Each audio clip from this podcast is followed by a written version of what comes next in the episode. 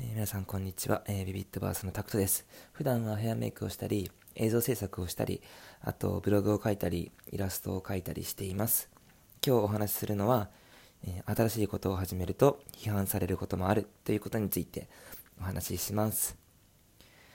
なんか今ってあのフリーランスだったり副業だったりなんだろうなこの好きなことで生きていくっていう言葉が大流行している時代ですよね。で、いい時代だと思います、僕は。なんか、ね、好きなことで生きていけるんだったら、めちゃくちゃいいじゃないですか。まあ、ただこれ、やっぱりね、新しいことを始めるって、絶対に痛みを伴うんですよね。まあ、それでも僕は、今の時代だったら、自分のやりたいことに挑戦してほしいなと思います。なんかその方が人生って、絶対楽しくなるんですよね。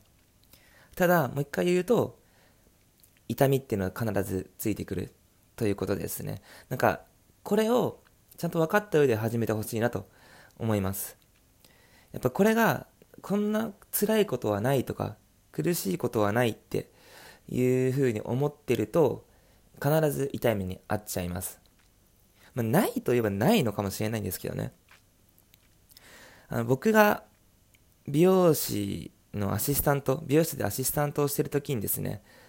あの、あんまりお金がなかったんで、てかお金が全然ないので、こう自分で稼ぐ方法っていうのを勉強し始めたんですよね。まあ、ビジネスの勉強を本格的に始めたっていうのが、ちょうど二十歳ぐらいの時ですかね。でその当時の美容室は、なんだろうな、割と高級店にいて、カットでまあ1万円ぐらいかかるお店で、そこのお店の考え方は、いや、技術だろうと。アシスタントなんて技術だけ勉強していけばいいんだよって言われてて、で、まあ、美容師は技術だって、ずっと言わ教えられてきてて、まあ、それは正しいとは思うんですよ。今でも正しいと思ってて、技術がない美容師なんて価値はないなって思うんですが、ちょっとだけ疑問に思ったことがあって、やっぱり美容室って、売れてる人と売れてない人がいるんですよね。で、もちろん、技術はあると思います。この人の技術がいいから来るっていうのはあると思うんですけど、すごい差があるかって言われると、そうではなかったんですよね。僕が見た感じでは。一番売れてる人が一番うまいかっていうと、多分そうじゃないなっていうふうに思ってました。でもそこには、やっぱり指名してもらうためにしていることだったり、自分の技術をよく見せること、そういったことをしてるなっていう印象を持ちました。これってビジネスじゃないかって思ったんですよね。それはなんか技術だけ上手かったら、なんか全員接客しないでカットだけするっていう勝負なんだったら、もちろんね、技術だけでいいのかもしれないんだけど、接客して、で、技術も提供すると。その時にやっぱり、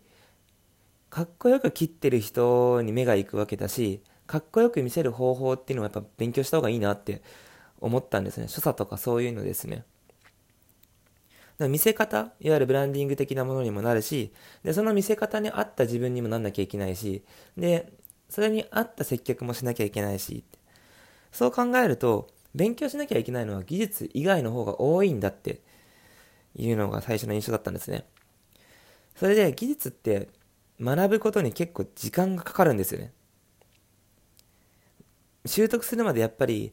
本当の技術っていうのはね、1日2日とか1週間2週間1ヶ月とか場合によっては何年かかるものもあるわけなのでそれは並行してやるとして先に覚えれるものを覚えてしまった方がいいなって思ったんですよ。そのためにまずまあ接客を勉強したりとか、あと仕掛け学みたいなのが世の中にはあって、お客さんの目線をどう誘導するかとか、だからそういうの勉強して、で、勉強するだけじゃ意味ないんですよね、基本的には。勉強っていうのは、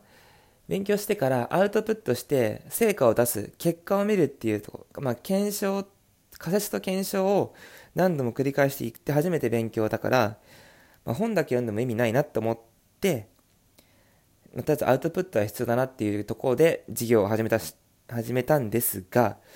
やっぱね、始めた時に、アシスタントのくせにとか、お前金にがめついなとか、なんか技術もろくにできないくせにって、これ散々言われたんですよね。結構ムカついたし、あの、ムカついたってか、ね、結構辛かったですね。なんか本に書いてることや、こう成功者と言われる人たちが言ってることをこうことごとく否定してくるんですね。それはもうあれ、選ばれた人にしかできないからみたいな。でも本って選ばれた人に向けて書いてるものじゃなくって、どちらかというと、僕みたいにこう、何の才能もなくって、何の知識もなくって、何したらいいかわからないっていうような人たちのために作られてるものなんですよ。だからその時に先輩が正しいのか本が正しいのかって思った時にまあ先輩たちの方が間違ってんなって思ったんですがまあそれで自分の事業を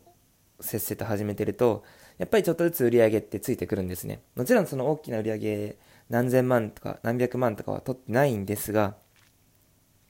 そっちで収入が取り出すと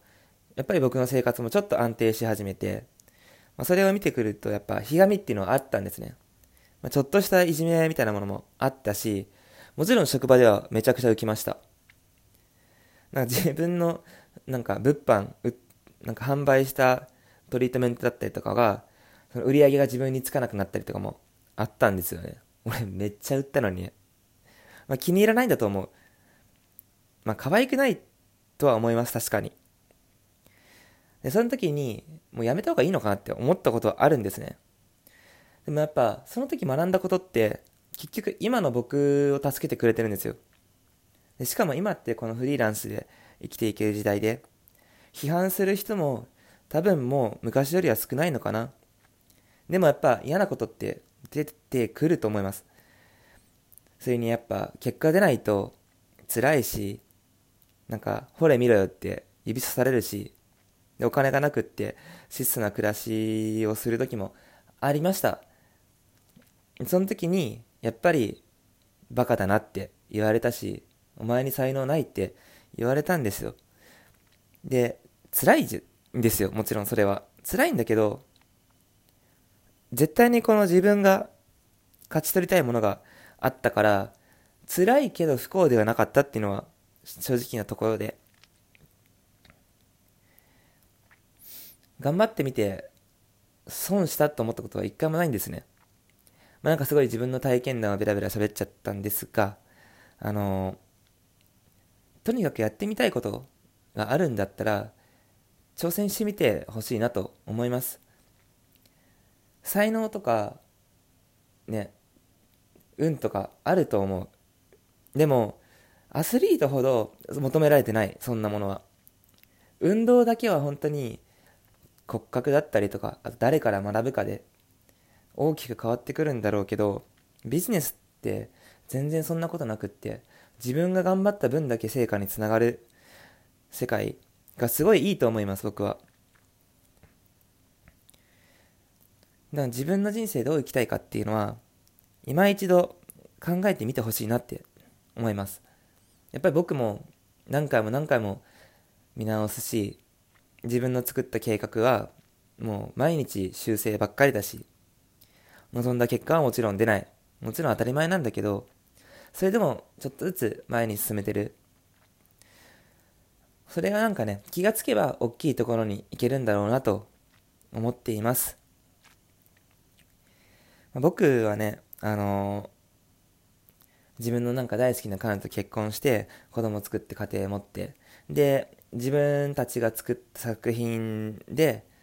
たくさんの人に感動を届けたいなっていうことを考えてます。もうもちろん、なんだろう、9時5時で働いてとかは僕は無理なので、それやりたくないので、それは。根本的にやりたくないことなんで。まあでも自分の作品を届けるために、9時5時で働く必要があるんだったらもちろんできるんですけどね。